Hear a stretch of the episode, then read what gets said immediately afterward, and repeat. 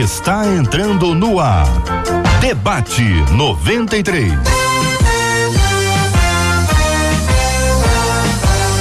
Realização 93 FM. Um oferecimento Pleno News. Notícias de verdade. Apresentação J.R. Vargas. Alô, meu irmão. Alô, minha irmã. Ah, que fala. J.R. Vargas, estamos de volta, começando aqui mais uma super edição do nosso debate 93 de hoje, nessa quarta-feira super especial, cheia da graça, da bênção de Deus, quando a nossa confiança se renova o nosso Deus todo-poderoso. Não há dia igual ao outro dia. Todo dia uma história nova e diferente, sempre marcada pela graça, bênção poderosa do Senhor sobre a nossa vida. Que Ele abençoe muito a sua vida nesse dia. Muito bom dia, meu querido amigo Círio Gonçalves. Bom dia, meu caro JR O Vargas. Maravilha, meu querido. Bom dia para você que está nos acompanhando aí pelas redes sociais, está acompanhando a gente pelo Facebook da 93 FM. Corre lá no Facebook, busca Facebook da 93 FM. Você vai interagir com a gente, vai ser um privilégio enorme ter você com a gente aqui na 93 FM, no nosso debate 93. Você vai assistir com as imagens aqui o nosso estúdio, cada um aqui no seu ponto e sempre conectados também um, com você que está conosco pelo YouTube, YouTube da Rádio 93 FM. É só procurar. Vai interagir com a gente, vai falar com a gente, tanto Face quanto YouTube, e também no nosso site, rádio93.com.br, onde você assiste com imagens o nosso debate 93 de hoje.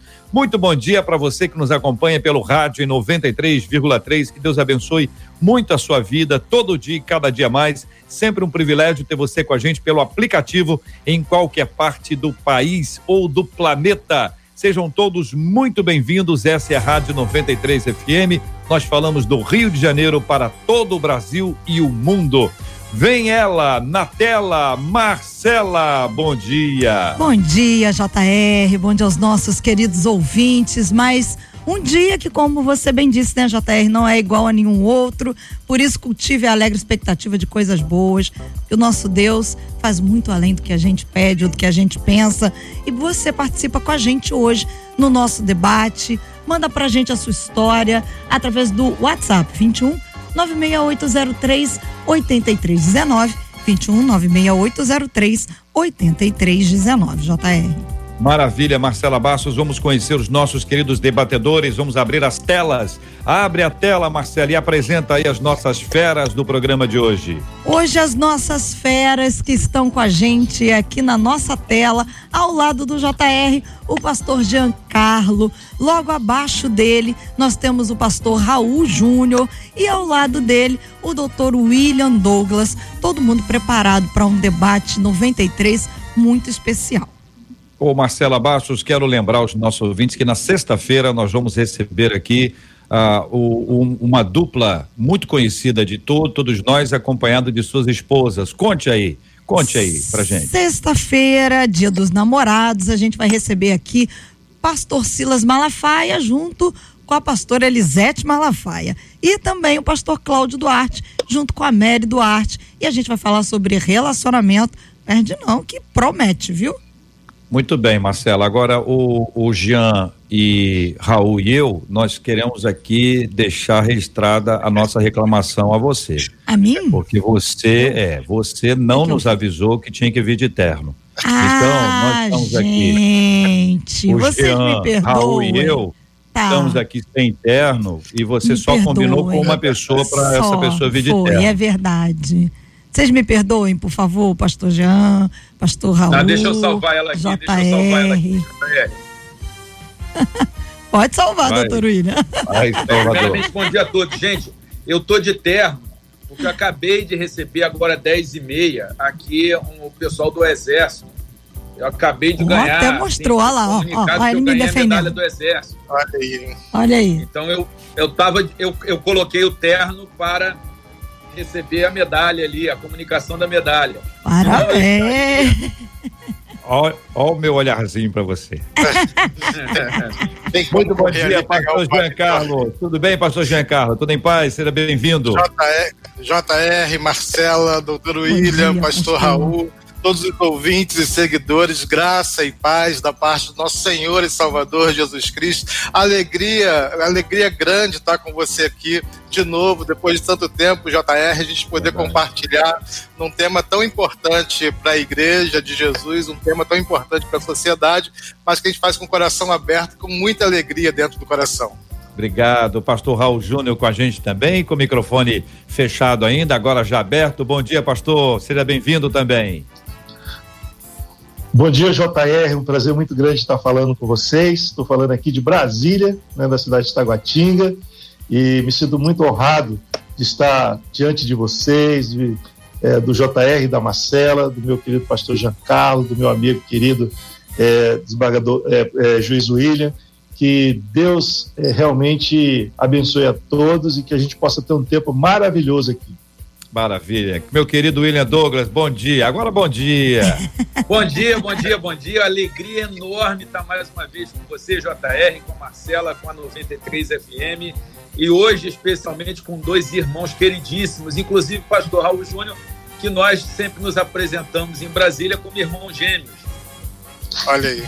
Palavra boa, palavra boa, palavra boa. Nós vamos ao nosso. Ele só nasceu com defeitozinho na pele, só um defeito. É. nós, vamos, nós vamos começar aqui com o nosso tema, para explicitar. A Marcela vai contar para os nossos ouvintes o nosso tema. Depois nós vamos ouvir cada um dos nossos queridos ilustres debatedores e vamos ouvir histórias.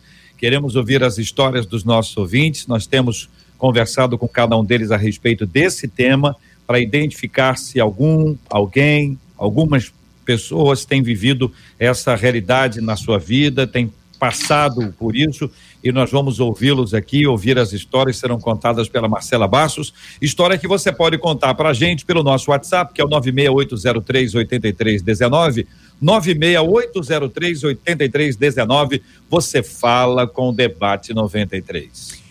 Existe racismo e preconceito dentro da igreja? Um verdadeiro cristão pode ser racista? O racismo é pecado? É possível que uma pessoa deixe de ser racista? O que as igrejas precisam fazer para vencer o preconceito? Muito bem, vamos começar pela nossa ordem aqui. O pastor, pastor Giancarlo começa a, a sua palavra sobre esse assunto. Todo mundo fala, interação, interatividade, claro, sempre a participação dos nossos ouvintes. Pastor Jean, por favor, querido. Maravilha. JR, eu penso que uh, enquanto cristãos, servos do Senhor, a gente sempre precisa olhar a Bíblia e a gente buscar as referências na palavra. É a palavra que nos orienta, é a palavra que nos esclarece também.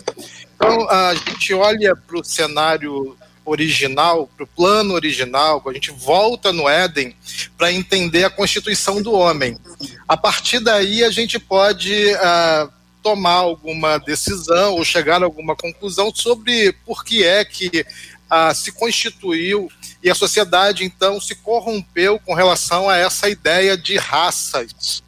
Eu não consigo imaginar no jardim do Éden, quando Deus cria o homem, o primeiro homem, e Deus cria a mulher, a primeira mulher, eu não consigo imaginar que naquela, naquele ambiente perfeito, naquela harmonia onde Deus visitava o homem e a mulher todo final de tarde, houvesse ali qualquer possibilidade, qualquer possibilidade de uma divisão ah, racial de um conflito racial, na verdade. Não é possível compreender essa perspectiva no Jardim do Éden.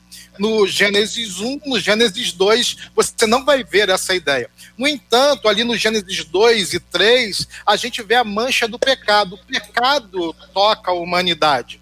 O, o, pecado toca o primeiro homem. E quando o pecado toca o primeiro homem, então aí a gente passa a perceber a corrupção desse projeto original. Quando o projeto original se corrompe, JR, a gente começa a ver violências, a gente começa a ver competição, agora não mais cooperação, porque a ideia do jardim é uma ideia de cooperação, mas a ideia pós-jardim, pós-adâmica, é uma ideia de competição, e aí, com todas essas derivações, esses desdobramentos e essas complexidades do pecado, a gente também vai se encontrar em algum momento da nossa história com o racismo. Por isso, então, a minha primeira definição, a minha primeira conversa, a minha fala primeira aqui é dizer ah, racismo é fruto do pecado. O racismo é desdobramento daquele plano original que se parte lá no Jardim do Éden. Pastor Raul Júnior, eh, mais uma vez seja bem-vindo. Quero também ouvi-lo inicialmente sobre esse tema, pastor. Obrigado, JR é como é bom ouvir pessoas assim tão abalizadas, tão é, seguras e é, entendedoras né, do contexto bíblico a respeito desse tema tão importante para nós. É, Tiago, lá no capítulo 2, versículo, versículo 8, ele vai ser taxativo a respeito desse tema. O racismo, a acepção de pessoas é pecado. Ele fala com todas as letras. Quem comete discriminação, racismo, está pecando. E isso é muito importante entender, porque é, é, nós não, não podemos ter o racismo como apenas uma fraqueza humana ou um jeito de ser humano. É, temos que classificar pecado como pecado. E o Tiago está dizendo: é pecado. A Bíblia é cheia de referências é, contra a acepção de pessoas, nós vamos ver é, lá em Atos, Paulo, é, Pedro, o apóstolo Pedro, falando sobre isso, dizendo assim: olha, eu descobri, Deus me revelou que a acepção de pessoas é pecado, que, que eu estava errado, não poderia fazer acepção de pessoas. Então ele reconhece isso. Não, o evangelho é para todos. Eu pensava que era só para os judeus, mas é para todos. Deus não faz acepção nenhuma de pessoas. E quando fazemos isso, estamos indo contra a vontade de Deus, estamos agredindo a glória de Deus, a criação de Deus, estamos é, é, fazendo com que o, o, evangelho seja ridicularizado, seja rebaixado quando praticamos esse tipo de coisas. Então, é, essa é a minha palavra introdutória. Eu parto desse princípio, que o racismo é contra Deus, é contra a vontade de Deus, é pecado. Querido doutor William Douglas, meu amigo, sua palavra inicial também sobre esse assunto. Bem, uh, qual, só para o pessoal pegar aí, é Tiago o quê? Tiago 2, 8 e 9 está lá, é, Tiago falando sobre isso. Mas se fazeis acepção de pessoas, cometeis pecado e sois redarguidos pela lei como transgressores. É, a melhor coisa de ser o terceiro a falar depois de uma pergunta é que você já vem com o problema resolvido. Como disse o pastor Jean, é, o racismo é uma consequência do pecado original que nos afastou de Deus da sua graça, e problema que se resolve em Cristo. E é também um pecado específico, como está lá é, em Tiago é, 2, é, 8 e 9.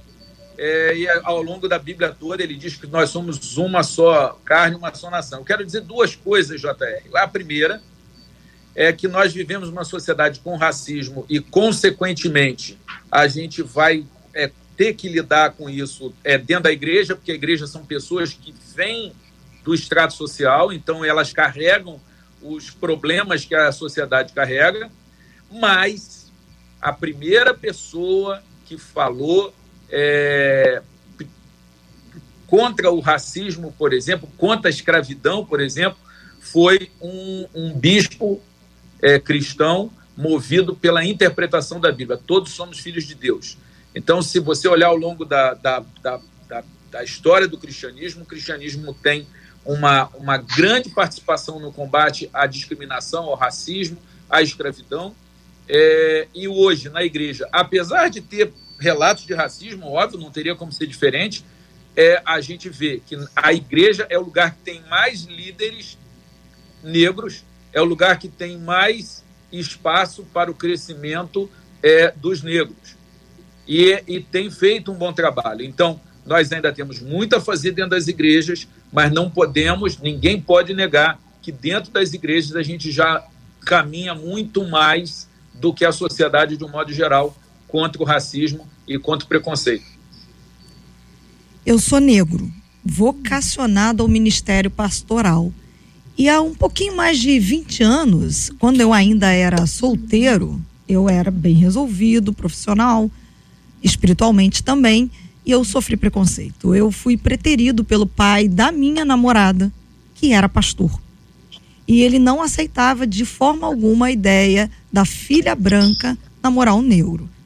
Depois que a filha passou por, por ameaças surreais, ela acabou sendo obrigada a terminar comigo.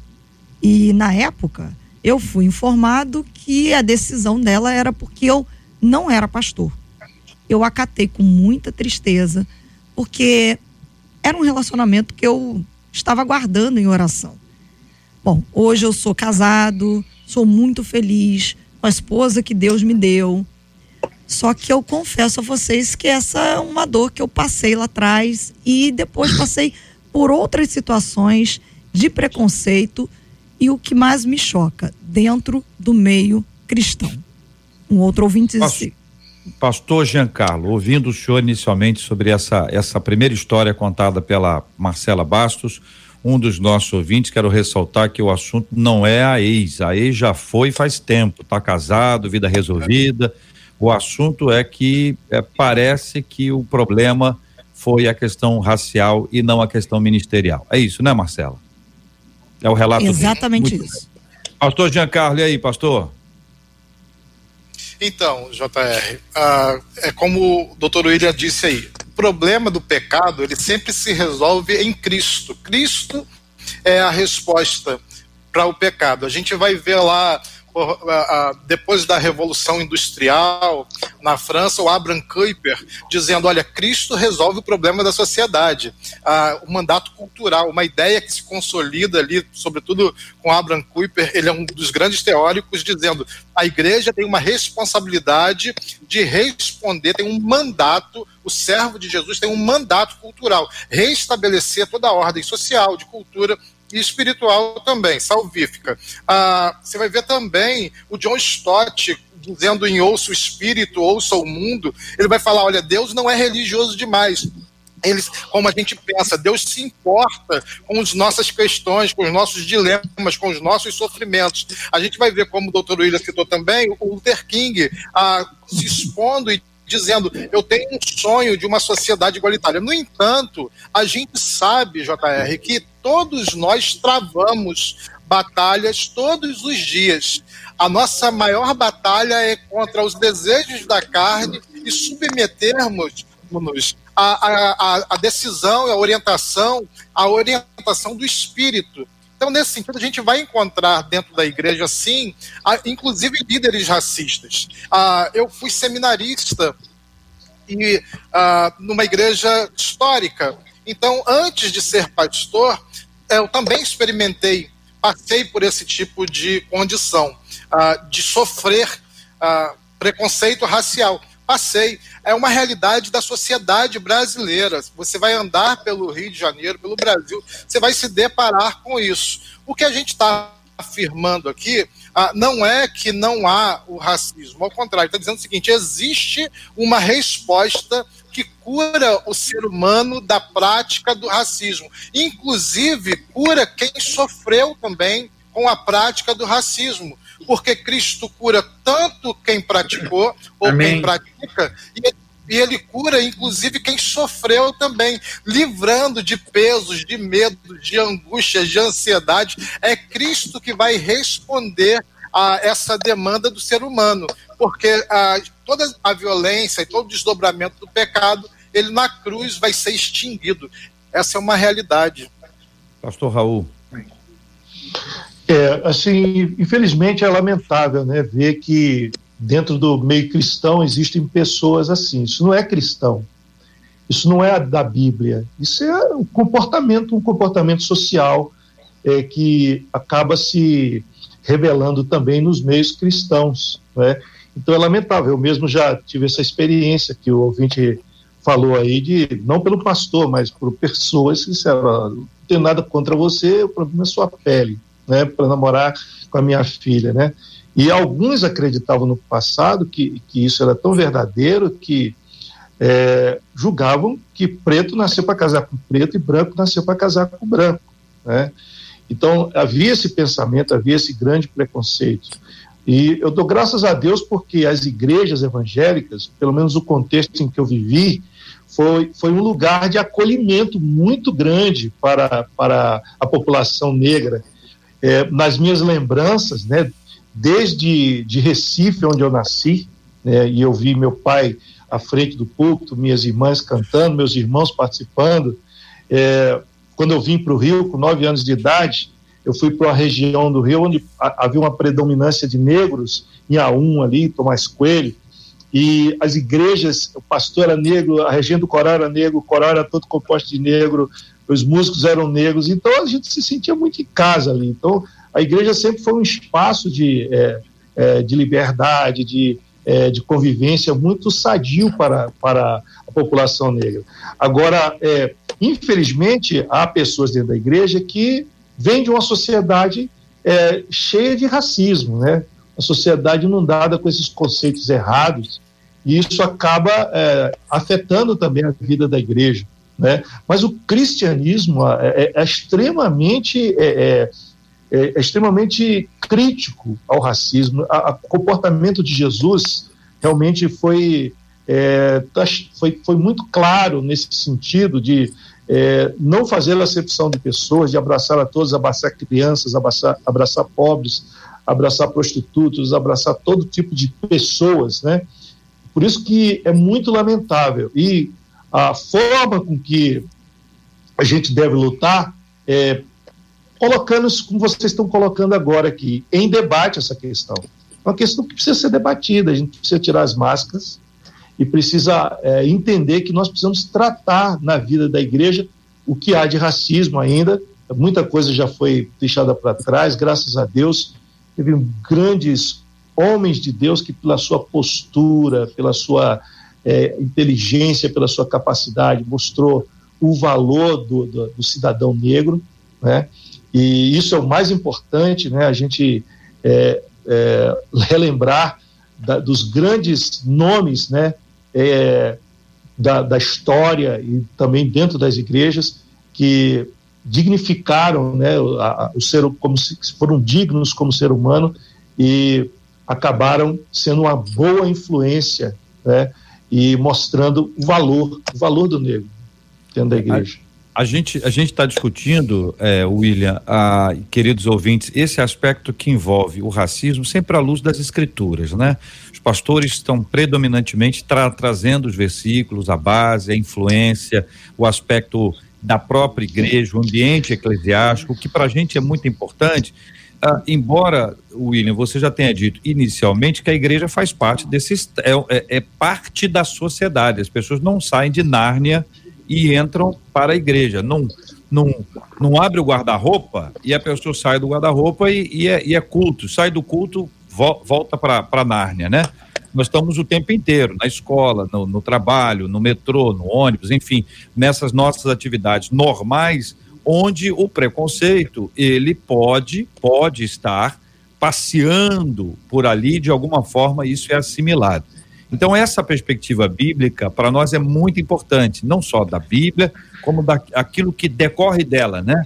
A criação de um ambiente religioso, saudável, de acolhimento. E aí, um de nossos ouvintes pergunta, e eu peço aqui a sua opinião sobre esse assunto, meu irmão, a participação dos nossos ouvintes aqui no Facebook da 93 FM, dizendo o seguinte: na opinião dos debatedores, o ativismo ele agrava ou não o preconceito étnico? Pergunta aqui uma de nossas ouvintes aqui no Facebook da 93 FM. É, o ativismo feito da forma correta é ele reduz o problema. O problema tem que ser colocado na mesa e tem que ser discutido. Não dá para fechar os olhos para a realidade. Então, o ativismo bem feito é muito bom. Como disse o, o, o, o pastor Raul, tem que ser falado o problema. Agora, o ativismo errado agrava o problema. O que nós estamos vendo hoje, e eu tenho me batido muito com isso, é a Constituição brasileira permite a manifestação do pensamento, permite a manifestação pública, permite a associação. Então, vamos usar tudo isso para combater o racismo. Agora, a partir do momento em que, e a gente tem esse problema no país, alguns grupos capturam a discussão do racismo, ideologizam para os seus próprios interesses a discussão do racismo. A partir do momento que alguns grupos começam a praticar, praticar racismo invertido, começando a falar, é, é, é, por exemplo, dos brancos e, e, e suscitar ódio racial. Quando alguns grupos começam a fazer quebra-quebra. Aí, amigo, o ativismo não só aumenta a tensão, o ódio, o ressentimento, como é crime. Infelizmente, o que nós temos visto são pessoas tirando por menos. Eu tenho tido muito esse, esse, esse, esse debate no Instagram, que, ah, não, a gente tem que compreender que ele está triste. Meu amigo, não tem compreender. Você não pode quebrar coisa dos outros, você não pode queimar o patrimônio dos outros, você não pode agredir os outros. E a gente está tendo é, isso aí. Então, a, a gente precisa conversar sim sobre esse problema e a gente não pode ter, por exemplo, tem um, um slogan do movimento negro que é fogo nos racistas. Isto não é cristão. Cristão não põe fogo e não apedreja ninguém. A gente está acostumado é a ser apedrejado. A gente está acostumado a ser queimado, como acontecia na Roma. A gente está acostumado a entrar para que alguém não seja apedrejado, seguindo o exemplo de Jesus. Então, o ativismo eu acho bom. Eu sou um ativista, eu estou há mais de 20 anos é, no movimento negro. O pastor Jean é, e o pastor Raul eu conheço, eles trabalham ativamente por Cristo e contra o racismo, contra o preconceito, para as pessoas melhorarem. Agora, isso é um alerta importante, é, JR. O cristão não pode combater o pecado nem a injustiça social, que é um dever do cristão combater a injustiça social, mas jamais através da violência. E aí tem o exemplo do Martin Luther King, que é reconhecido e que sempre falou o seguinte: olha, a gente tem que trabalhar junto. Então, esse papo de ah, isso é, um, é, é só preto pode falar, ou só branco pode falar, todos os dois é racismo. E ele fala: não vamos combater ódio com ódio, porque a, a, a escuridão não expulsa a escuridão. Só a luz pode expulsar a escuridão. O ódio não expulsa o ódio. Só o amor pode expulsar o ódio. Essa é a lição de Jesus e é a isso que nós somos chamados. Pastor Jean, pastor Raul, concordam? Sim, JR. Eu estava, inclusive, aqui refletindo enquanto o doutor Ilha falava à luz da sua provocação, a gente levantou o tema, então, o problema, o problema é o pecado, a resposta é Jesus, e agora a gente tem também uma responsabilidade. Então, agora a gente ah, precisa fazer a nossa parte diante dessa questão. E aí, então, JR, eu estava me lembrando de ocasiões, ah, como que eu respondo a questão do racismo enquanto Jean. Ah, enquanto cidadão, enquanto pastor, enquanto servo de Jesus? De algumas maneiras. Uh, primeiro, me preparando, me preparando para estar em lugares onde, por um motivo histórico, sim, outros negros não estiveram. Então, essa é uma consciência, uma mentalidade. Eu sou filho uh, de pais pobres que vieram do interior do Espírito Santo e batalharam a vida e fizeram seus estudos e construíram suas carreiras, tudo com muito sacrifício. Essa história me toca. Então, quando eu quando chega a minha vez, eu entendo que eu posso mudar o mundo tratando do problema, conversando sobre ele, fazendo denúncias contra esse pecado do racismo, mas também com a minha vida, com a minha história. Por exemplo, JR, um, uma das vezes que eu mais fui tocado enquanto pastor foi quando eu, preguei numa igreja, numa grande igreja da, da, da, de uma das grandes igrejas brasileiras, da igreja brasileira, num grande templo, e fui lá, ministrei, quando eu saí, os irmãos me abraçaram na porta, mas teve um irmão negro, alto, maior do que eu, uh, e ele me abraçou e disse: Muito obrigado por você ter ido lá, ter pregado e ter feito com qualidade. Eu me senti ah, representado. Eu me senti feliz por você estar lá. Então você vê que ao simples ato de estar no lugar, ter me preparado, ter ocupado aquela posição, resolveu a questão de tantos outros e resolve o problema de quem vem atrás também, quem vem depois de mim. Então a, a ideia que a gente só resolve problemas de violência com violência é uma ideia falida a gente resolve com novas posturas, com novos comportamentos, com novos hábitos. Outra coisa que eu acho importante dizer aqui, JR, que eu resolvo também essa questão com paternidade. Ah, eu tenho a Letícia, que é minha filha mais velha, a Ana Beatriz e o Jean Júnior. E eu me lembro que quando a Letícia tinha 11 anos, ah, ela sempre alisava o cabelo não porque gostava, mas porque era o jeito que as amigas dela tinham o cabelo também alisado. E eu sempre uh, disse para ela: olha, o seu cabelo é naturalmente muito bonito, Letícia. A Letícia já tem 22 anos. Naturalmente muito bonito. Eu nunca disse para ela que era ruim que ela alisasse o cabelo. Eu nunca disse para ela que as coleguinhas dela eram um problema porque alisavam o cabelo. Eu sempre disse a ela: o seu cabelo é naturalmente bonito. Até que ela se dispôs à transição capilar. E se você seguir o, o Instagram dela aí, doutor William conhece a Letícia, a Letícia BFRR, você vai ver aquele cabelo dela grandão, e é o maior orgulho dela, Marcelo. E ela nunca teve problema com o cabelo das coleguinhas. Então ela tem amigas com cabelo liso, com cabelo enrolado, com cabelo crespo, só que de alguma maneira ela afirmou a identidade dela. E hoje você vê o Jean, o Jean não quer cortar o cabelo de jeito nenhum, ele quer deixar o cabelo grandão por conta de, da influência da irmã. A Bia usa o cabelo enrolado, a irmã do meio, por conta da, da influência da, da Letícia. Pena que eu não tenho como compartilhar a foto deles aqui, porque são os filhos mais lindos do mundo. Eu tenho certeza disso, não resta dúvida. Entende? Então, você vê que, a, a, a, de alguma maneira, se a gente começa a acreditar que é possível um mundo diferente, que é possível um mundo igualitário, é, é existem sofrimentos, eu falo com eles sobre isso, converso. Existem dificuldades, mas a, a questão está em que eu não me coloco ah, em sofrimento pelas oportunidades que por, por acaso alguém me tirou eu me preparo para que eu possa fazer com excelência aquelas oportunidades que estão diante de mim. Então, assim, eu vou criando uma nova cultura, uma nova mentalidade em Cristo. as minhas dores são tiradas e em Cristo eu sou instrumento dele para que as minhas dores potencializadas curem aos outros também. Esse é o movimento do Evangelho, é o movimento mais bonito, é a, é a redenção do mundo, é isso que está acontecendo desde a cruz, e é disso que a gente precisa fazer parte, né? Ah, sem negar Aleluia. as dores, sem negar a violência, mas eu penso que com um coração grato a Deus por quem nós somos. Nós somos em Cristo nova criatura. E aí eu começo a também ter que postura. Na igreja local, na igreja batista local onde eu pastoreio, a gente não tem essa, essa, essa questão, esse problema, JR. Glórias a Deus, sabe por quê? Porque tem um pastor lá que é negro, as mulheres falam, as crianças falam, os adolescentes ministram, os adultos e idosos também falam, todo mundo com alegria, porque a gente não olha pré-requisito.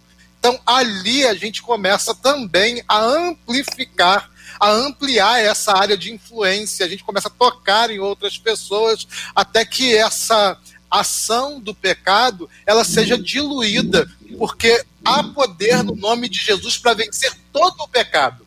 Todo o pecado foi vencido na cruz. Então, se eu estou dizendo que ah, o racismo é pecado, eu acredito que em Cristo a gente vence sim essa história. Meu Deus! Resumiu! que maravilha, que maravilha.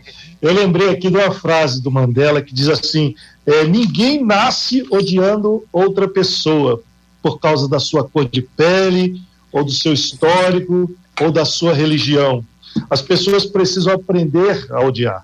E se elas podem aprender a odiar, elas podem ser ensinadas a amar. Que coisa linda, né? Coisa linda. Tudo se baseia na educação, na formação de pessoas. Há muitas pessoas, por exemplo, que não sabem que a Bíblia é taxativa, Paulo, lá no capítulo 2, versículo 11, de Romanos, ele diz assim: para Deus não há acepção de pessoas. Né? Então, a Bíblia é muito clara nesse sentido. Eh, se a gente for pesquisar o posicionamento bíblico, principalmente neotestamentário, é extremamente contrário a qualquer manifestação e a, a, é, de racismo. E a gente deve ensinar isso mesmo, isso que é, o pastor Giancarlo faz é fundamental, nós formamos a mente, o coração das pessoas. Agora eu queria é, compartilhar com você, JR, um projeto que eu já encaminhei né, junto à CEPI, né, que é a Secretaria Especial de, é, é de Proteção ao, ao, a, de Promoção da Igualdade Racial, né, é, chamados é, O Brasil Sou Eu. E esse projeto vai trazer um, um grande é, impacto educativo em toda a sociedade em relação a, a, justamente esse tema da igualdade racial, da, de nós olharmos o, as outras pessoas como criaturas de Deus, né? E o, o pastor Chicago também falou algo que me chamou muita atenção e que eu também acredito desse jeito, é que a mudança pelo, pelo modelo, pelo exemplo, né? pelo exemplo. Então, assim, é, nós temos aí homens que é, não, não se posicionaram é, nem a favor nem contra, mas que, pelo exemplo de superação e de, de sucesso, inspiraram a muitas outras pessoas, né? O caso do, do, do, do, do, juiz, do ministro Joaquim Barbosa, né? E caso também do desembargador Igor, Igor é, Miranda também, que foi trabalhando na Lava Jato e tudo mais, e são, são pessoas que você olha, são bem-sucedidas, eu sempre falo para as pessoas que não é bom a gente, muito a gente tomar como modelo, como exemplo, jogador de futebol e cantor de pagode, porque esse sucesso muitas vezes é promovido apenas pela mídia. Não, é, é, eu prefiro me basear em pessoas que foram estudar ou lutaram. Eu tinha uma professora de piano aí no Rio, uma Débora saudosa, querida, ela morou é, nos Estados Unidos no tempo da, da, da do, do apartheid, muito forte lá.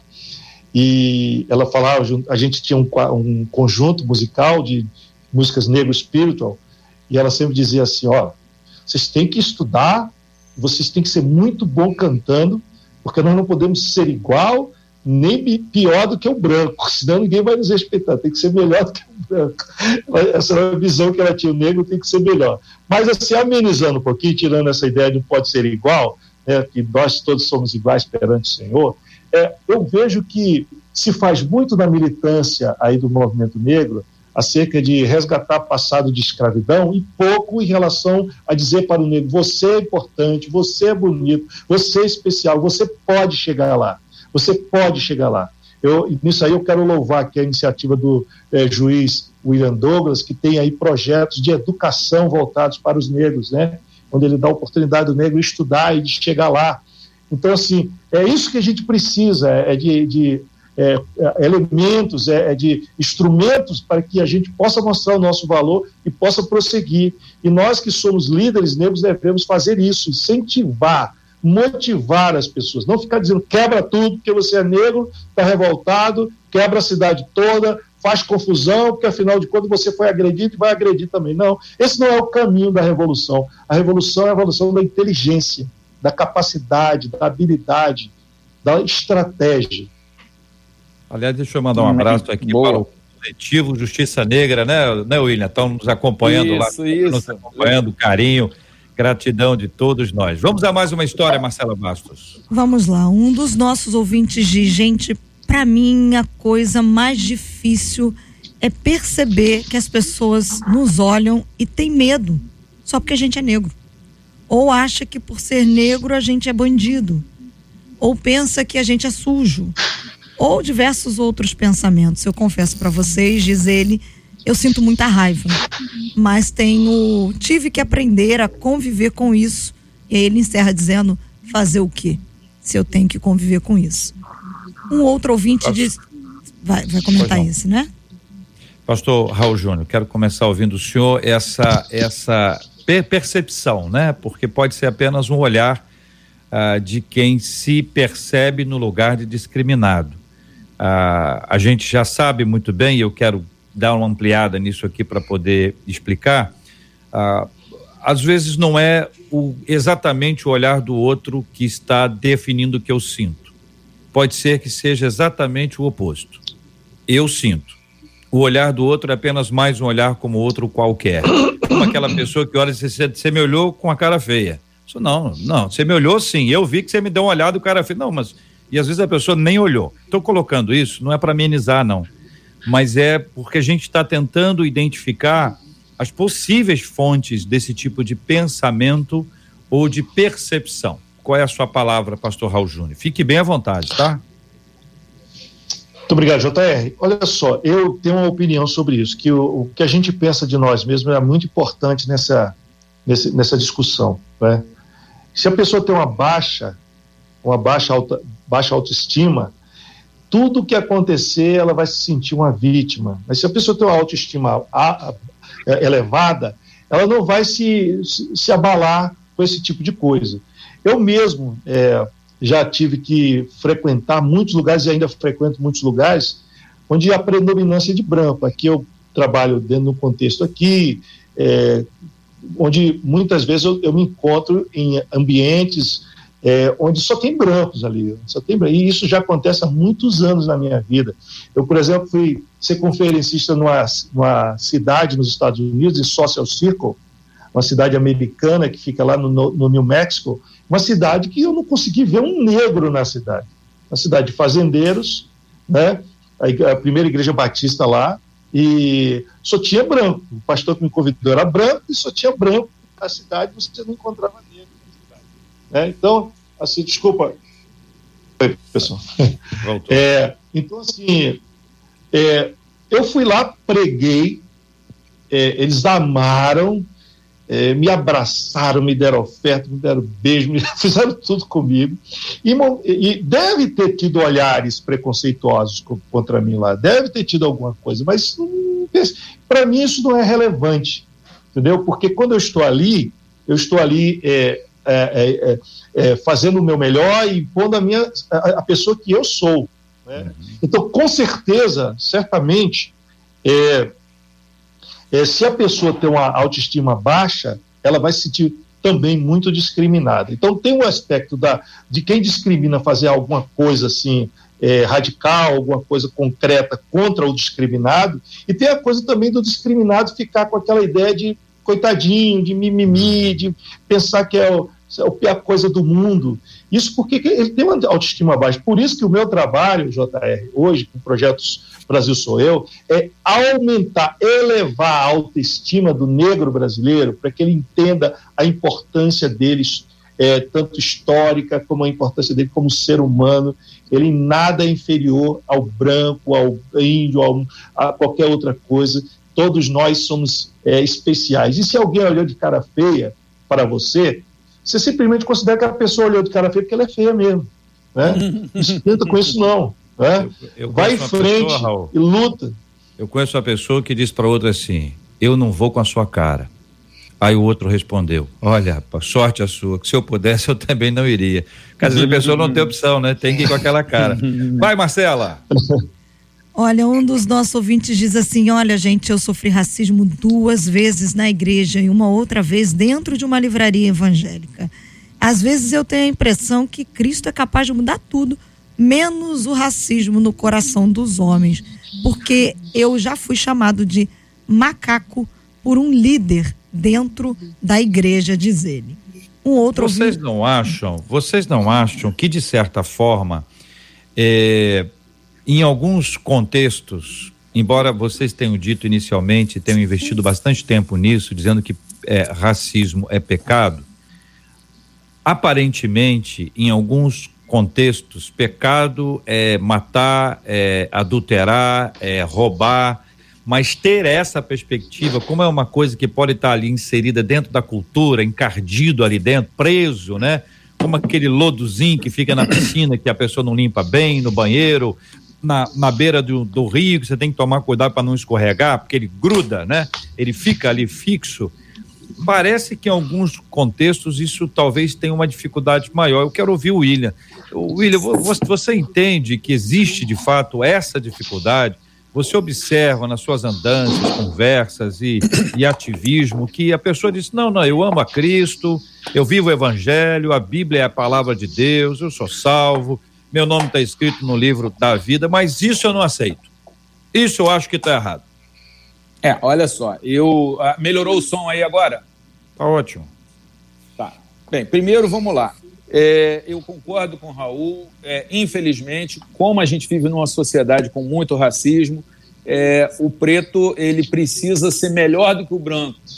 É, é, é, é uma contingência, ele é mais exigido. e aí, o que, que a gente vai fazer com isso? O próprio Raul falou: ou o cara vai sentar e chorar e dizer que está difícil, e isso não vai mudar nada a realidade dele, ou ele vai falar: é assim, então vamos embora. Então vamos trabalhar com, com, a, com a realidade. O, o, o que eu fico chateado é que a gente sabe que na sociedade tem racismo, muito racismo, e, consequentemente, a gente já falou disso, vai ter também dentro da igreja. Porque as pessoas ainda estão em processo de tratamento. Igreja é hospital espiritual. Então, não é só racismo que tem dentro da igreja, não. Tem adultério, tem furto, tem fofoca. O que eu não aceito é pessoas que querem falar mal da igreja, falar mal do evangelho, esculachar os crentes, e aí pega qualquer coisa. Então, desculpe, mas esse irmão aí é. Jesus cura tudo menos racismo. Por favor, por favor. Olha só, desculpe, mas é um absurdo que você falou. Claro que Jesus cura o racismo.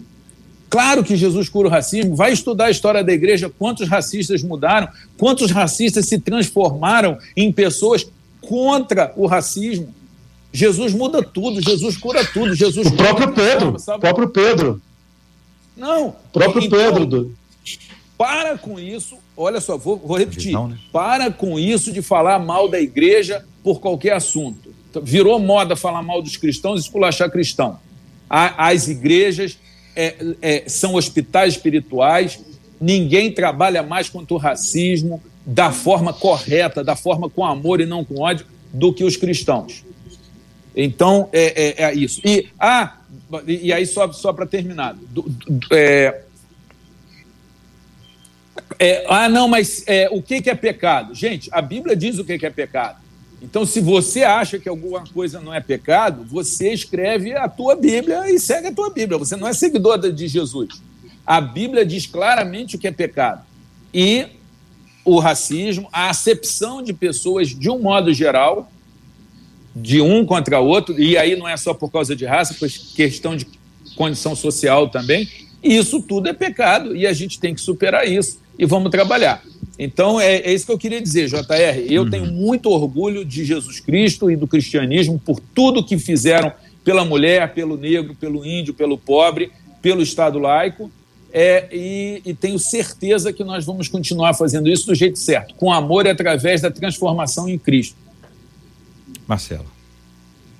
Eu sou mestiço, diz um dos nossos ouvintes, porque o meu avô era português e a minha avó lavadeira negra.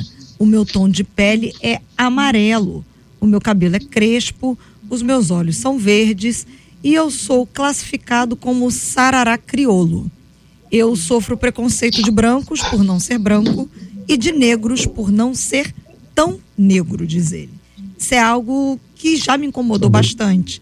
Agora já não me incomoda tanto mais. Eu aprendi a não mais me vitimizar e não me tornar mais vítima dessas definições. Só que é muito complicado, porque no início, diz ele, eu não era encaixado nenhum nem outro. Mas aprendi a não mais me vitimizar. E aí, senhores? É, isso é um problema muito então, sério. Já... É, é, o que a gente chama de colorismo. É, hum. infelizmente, é, você tem dentro do, do, do, movimento negro é, uma discussão é, do cara que é o, é o chamado preto retinto e o, o, e, e, e o pardo e o mais claro, é, e que a, acaba. O exemplo melhor disso foi a, aquela mulher que ia interpretar Ivone Lara e muita gente pegou no pé dela porque ela não era preta o suficiente. Então a gente perdeu uma grande intérprete porque ela não era preta o suficiente. Para mim isso também é racismo, tá? Isso também é uma tolice. Agora, essa essa não pertencimento que eu quero dizer para você, irmão, é que tu é brasileiro. Brasileiro, meu irmão, é, é uma coisa linda, porque a gente tem desde um cara branquelo igual a mim, até esses dois negões lindos e maravilhosos, simpaticíssimos, que estão aqui do lado. É, é, isso é Brasil. Né? A gente passa por uma loura igual, igual a Marcela, igual o J.R. Vargas, lindos também. A gente tem essa diversidade e temos que comemorar essa diversidade. Nós somos assim, nós somos um país miscigenado, que bom, a gente tem, a gente tem tudo, a gente tem uma riqueza muito grande que a gente não pode perder. Jean, Ô, JR, você viu que o... Fala, Jean.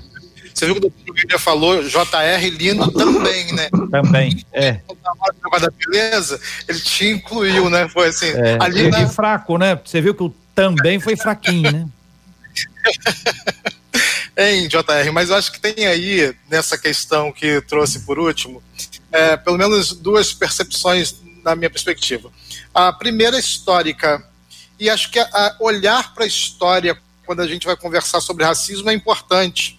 Ah, por exemplo, a, a mãe da minha mãe foi filha de escravos. A minha avó era filha de escravos.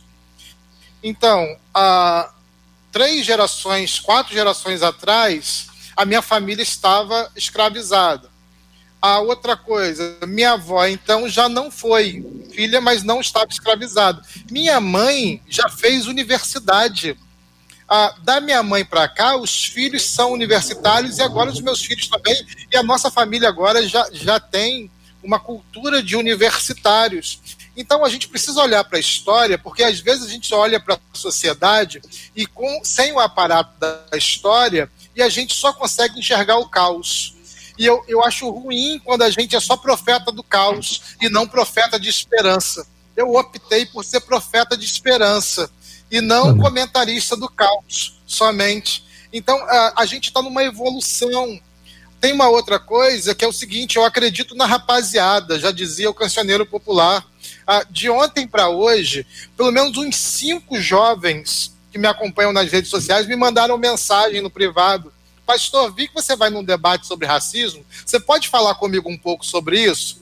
E aí eu comecei a conversar com eles inclusive para o João Godoy, quero mandar um abraço para o João Godoy, é ali da igreja de Bento Ribeiro, Batista de Bento Ribeiro, um negão bonitão. Ah, eu disse, João Godoy, ah, já houve ocasião de ah, eu me sentir invisível, mas hoje não acontece. Primeiro, porque ah, eu me organizei para entrar nos lugares sem a expectativa sobre o outro eu ponho expectativas sobre mim, isso resolve um tanto de coisa. A outra coisa, João Godoy, é que a sua geração pode fazer a diferença. Então, nesse processo evolutivo da história, a gente precisa motivar, incentivar, instruir, discipular no, as novas gerações a que eles peguem o bastão a que a gente recebeu e eles levem mais adiante talvez a gente ainda precise lidar com essas questões de bloqueios por ra a raça, a, de preconceito e discriminação. Mas é possível que a próxima, ou daqui a duas ou três gerações, essa coisa se resolva. Eu prefiro acreditar assim, que a gente vai. A, os, os meus netos, se eu estou dizendo para você que a minha avó era escrava, e eu estou aqui do lado de vocês bonitões. Veja só a diferença, hein, JR? De vocês todos bonitões, ah, conversando com liberdade ah, e, e, com igualdade. Eu penso que os meus netos eles vão estar livres ah, dessas situações. Eles vão ser libertos desses paradigmas e principalmente desses estigmas sociais, se a gente fizer o nosso trabalho nesse tempo direitinho, que é denunciar o pecado e assumir uma prática cristã daqui para frente. Amém. Raul, concorda, Raul? É. Eu concordo, concordo sim. Eu creio que o caminho é esse: o caminho é a gente ressaltar os aspectos positivos. Todos nós ficamos muito chocados, muito tristes, abalados com a morte violenta de George Floyd e todos que antecederam a ele também. É, é assim, eu, eu, vendo as cenas, eu fiquei muito consternado. Confesso a vocês que deu vontade muito de chorar. de ver aquela situação é, daquele guarda em cima do pescoço dele e eu protestei nas redes sociais, falei meu posicionamento e fico muito triste que as coisas lá em Minneapolis tenham acontecido dessa maneira. É, um, é, é uma, é uma, uma marca muito negativa na história. No entanto, as reações eu achei extremadas, eu discordo completamente da forma é, de que de algumas reações, enquanto as reações estavam nos discursos, uma passeata pacífica de protesto, tudo bem, mas essa forma de tratamento violenta, radical, isso não resolve o problema, isso só traz mais problemas ainda. Alguns, inclusive, é, comerciantes que é, empregavam, na sua maioria, negros, tiveram suas lojas depredadas, esses negros perderam o emprego. Então, assim, uma coisa absurda. Então, assim, a gente precisa é, entender que a maneira de nós é, é, subvertermos, transformarmos a sociedade é através do argumento, é através da palavra de Deus, é através do ensino insistente, é através da argumentação, é, da, da, da, estratégia, uma estratégia bem montada para a gente é, destruindo essas barreiras e mostrando, né, que, que é, o valor de cada um. Eu creio que à medida em que os pastores, os líderes, os negros que eh, foram bem eh, sucedidos, que têm exemplo para mostrar, compartilhe isso com outras pessoas, isso vai ser muito importante. Esse, então, essas duas formas de reação. A primeira é ficar se sentindo a pior pessoa do mundo, se inferiorizando, é, é, não ajuda. E segunda, é essa questão da violência que a pequena, a discussão, né, que deixa a discussão muito baixa e acaba é, não trazendo resultados nenhum prático para a vida das pessoas. O que nós precisamos fazer é é, mostrar com o nosso exemplo, mostrar com as nossas palavras, incentivar, motivar para que essas crenças que muitos negros têm, crenças negativas, possam ser arrancadas da sua cabeça, eles possam entender a importância deles e que eles também podem chegar lá. Eu quero ver muitos negros doutores, médicos, advogados, desembargadores, juízes. Eu quero ver a população negra crescendo nessas áreas é, nesses estratos mais elevados da sociedade. Eu quero ver o povo negro é, se posicionando. É tão bonito quando eu vou. Eu tenho um amigo, pastor, o bispo Charles Blake, lá da, da Church of God in Christ, lá em, em, em Los Angeles, e eu chego lá no bairro, ver, quando eu chego na igreja dele, ver aquelas negras chegando de Lexus, né, de BMW, com aqueles chapelões bonitos, né, bem vestidas, elegantes, aqueles negão lindo, assim, você chega na portaria, parece assim, modelo fotográfico, né? Aquelas coisas lindas, aquela valorização, né? Aquele coral que você fica assim, embevecido. Aquelas coisas ali me deixam, eu falo, puxa vida, que maravilha. Todo negro favelado Brasil devia ver isso aqui, para ver como é que é né, uma sociedade que superou é, os desafios através do trabalho, através é, de lutar pelo espaço, pelo, é, é, é dentro, dentro, da sociedade e valorizar a si mesmo, né, valorizar uns aos outros. Então, eu, eu creio que essa é a linha que nós devemos seguir e eu creio que o melhor que nós podemos fazer pelo nosso tempo, viu, pastor José Giancarlo, é, desembargador, é, juiz, estou profetizando aí, desembargador, é, juiz. Obrigado. É, mas tu vai ser, não tem jeito não. Quem sabe ainda ministro do Supremo. Está uhum. profetizado. então, é, nós nós, nós, o melhor caminho a seguir é esse, o caminho da motivação, da educação e do exemplo. Muito bem. Marcela Bastos. JR, as histórias não param de chegar, a gente agradece, já são meio-dia, mas eu, eu, eu acho que vai dar tempo de fazer pelo menos uma pergunta para o doutor William Douglas, né? Porque perguntaram aqui, doutor William Douglas, se o senhor poderia diferenciar racismo de injúria racial e como se identifica cada uma delas de maneira correta? Tá, é, é, é, relativamente simples. O, o, racismo ele é direcionado a todo um grupo e a injúria é uma pessoa determinada. Então, se eu chego e falo para uma pessoa e faço alguma ofensa de conteúdo racial para aquela pessoa, é uma injúria. Se eu estou injuriando uma pessoa por motivo racial. E se eu falo genericamente, aí a gente está falando é, do racismo. É, infelizmente, tem algumas pessoas ativistas tentando criar a tese de que não existe o que chamam de racismo reverso. Ah, não, o preto não pode ser racista contra o branco. Isso é um absurdo. A lei não faz essa distinção. Qualquer pessoa pode ser racista contra qualquer pessoa. O Supremo já decidiu isso num caso famoso, o Evanger. Então, é, é, e essas pessoas que, que, que falam, ah, não tem racismo reverso, ela, infelizmente, elas estão criando mais ódio e é, é divisão racial. Então, a, a, a, diferença é essa. E eu quero citar aqui, a gente já está terminando, de uma forma muito rápida, um rapaz de 12 anos, um menino negro, ele gosta de ler e faz resenha nas redes sociais, e ele foi vítima de, de um racismo de um cara que mandou mensagem para ele ofendendo, dizendo que preto não podia ler, uma coisa terrível. Só que a gente não, como cristão, a gente não paga o mal com o mal, não vence o mal com o mal, mas vence o mal com o bem. Então, como esse menino teve acesso ao pior da raça humana, a gente vai dar o melhor da raça. A gente está fazendo uma campanha para mandar livro de presente. Então, tô, tô aqui, eu pedi autorização, obviamente, para é, é, convidar você que quer fazer alguma coisa prática contra o racismo, entra lá no Instagram da tia Mary Chicosa. Tia Mary Chicosa é irmã nossa em Cristo, negra, professora, trabalha no Ministério dos Direitos Humanos e ela está comandando essa campanha. Então, quem quiser mandar um livro de presente, pode mandar pelo correio. É, depois dá uma olhada lá. É Tia Mary com Y, Tia Mary Chicosa com X. É, eu estou convidando todo mundo a fazer algo prático, direto, objetivo contra o racismo, tá ok? É, muito obrigado. Eu tô, estou tô apaixonado, eu sou sempre apaixonado por estar aqui na 93 tem prestado grande serviço, mas quando a gente fala de um dos temas que, que eu trabalho tanto, eu estou muito feliz, inclusive de estar aqui com meu irmão gêmeo, Raul, e com o irmãozão também, o Giancarlo. JR? É, eu quero. A, a, eu não sei se é o momento agora, mas quero também aqui dar minhas palavras é, finais, agradecendo ao JR, Marcela, mandando aqui o meu abraço também, o meu querido, ami querido amigo aqui, o, o senador Haroldi, né?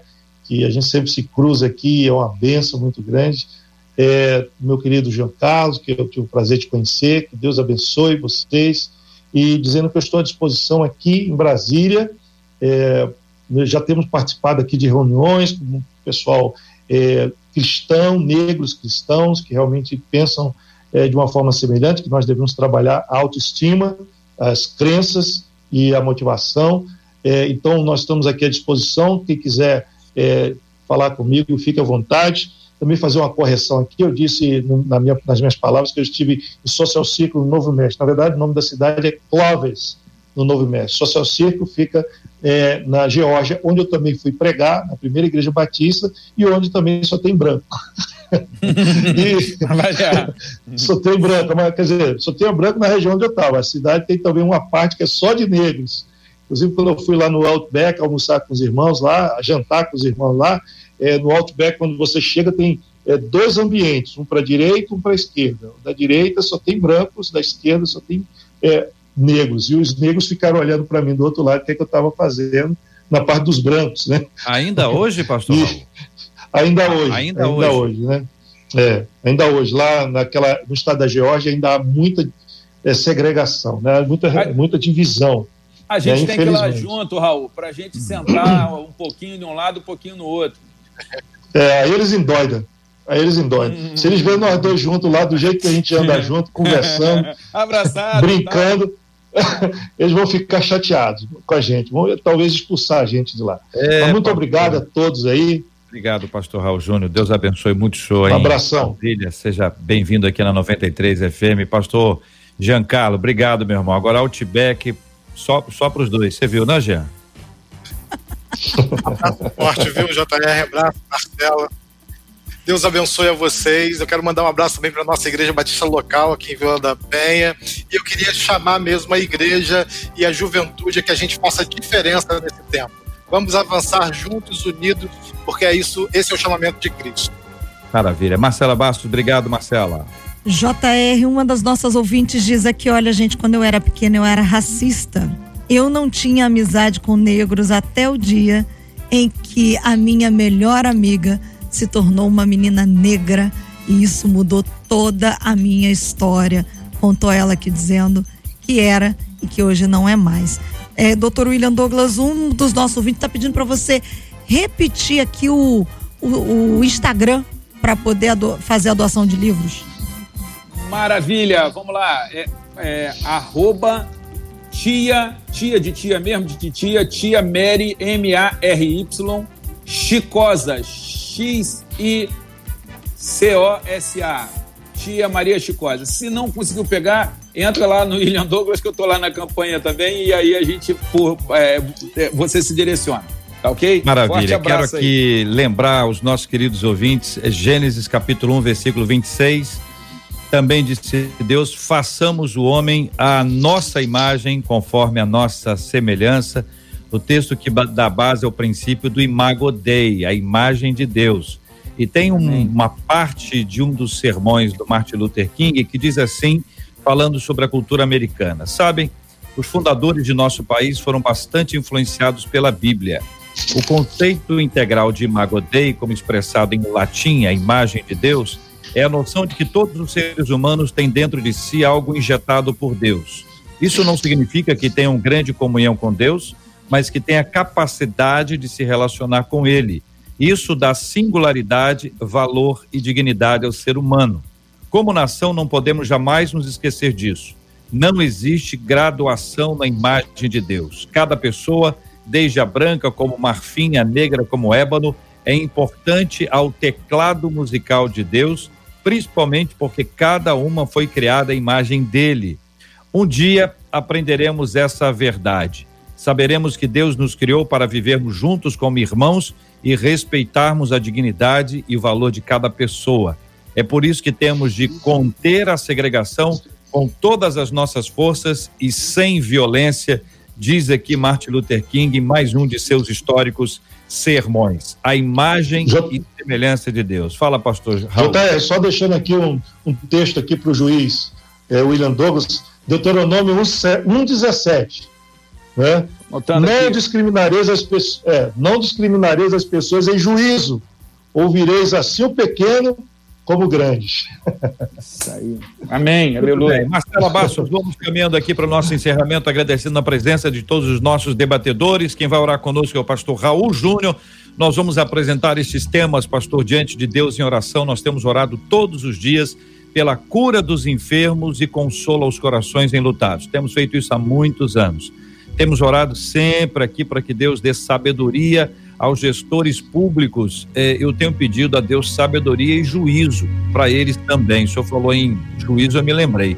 Temos orado aqui para que Deus coloque a sua poderosa mão em favor eh, do seu povo em todo o planeta, e povo, não estou me referindo ao povo de Deus, mas estou falando do povo, da raça humana, em relação a essa pandemia, que ela seja controlada para a glória de Deus e o povo de Deus seja o primeiro a dizer glória a Deus por isso, glória a Deus por isso e nós temos orado para que Deus traga consolo àqueles que choram, porque em razão de todas essas dificuldades é, maiores do que as habituais, nós temos tido muitas perdas. Então vamos orar em nome de Jesus e lembrando, pastor Raul, do nosso tema de hoje, que é, é, é, é matéria para nossa reflexão, para o nosso encorajamento, é matéria para as discussões que vão acontecer ao longo de todo o dia e para que haja uma, uma a, a, a absorção dessa palavra de Deus conforme ela foi compartilhada hoje aqui no debate. Amém.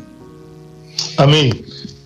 Bendito querido Deus, nós te louvamos por essa oportunidade tão rica, tão importante, debatermos esse assunto, que a Bíblia também debate esse assunto.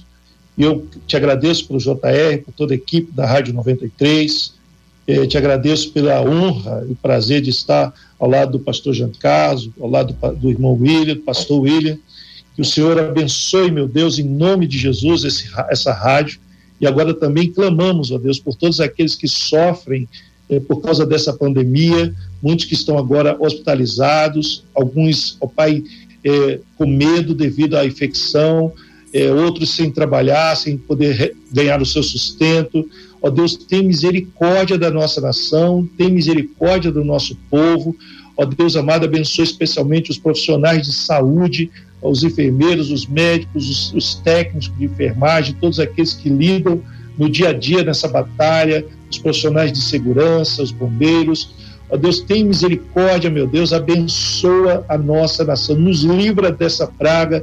A tua palavra tem uma promessa para nós em Salmos 91, 10: nenhum mal te sucederá, praga alguma chegará à tua tenda. Então, visita, Senhor, os lares cristãos, dos pastores, dos líderes agora, e não permita que essa praga venha invadir esses lares, mas que o Senhor possa nos guardar de todo mal, nos livrar de todo mal. Senhor, em nome de Jesus, abençoa os governantes, dá sabedoria ao presidente da República, aos ministros, aos governadores, aos prefeitos, aos secretários, para que eles tomem decisões decisões sábias que venham Senhor, a debelar esse mal. Deus também abençoe os cientistas, os médicos que estão trabalhando no antídoto para, para esse, esse vírus, que o Senhor dê graça e sabedoria e que logo, logo, Senhor, chegue às nossas mãos a solução. Abençoe, meu Deus, a nossa nação e as outras nações que estão sendo afetadas por esse mal, amém, os missionários que estão tendo seu trabalho prejudicado. A todos, meu Deus, abençoa que a tua graça e o teu poder seja manifestado em nome de Jesus. Amém. Amém. Amém. Amém.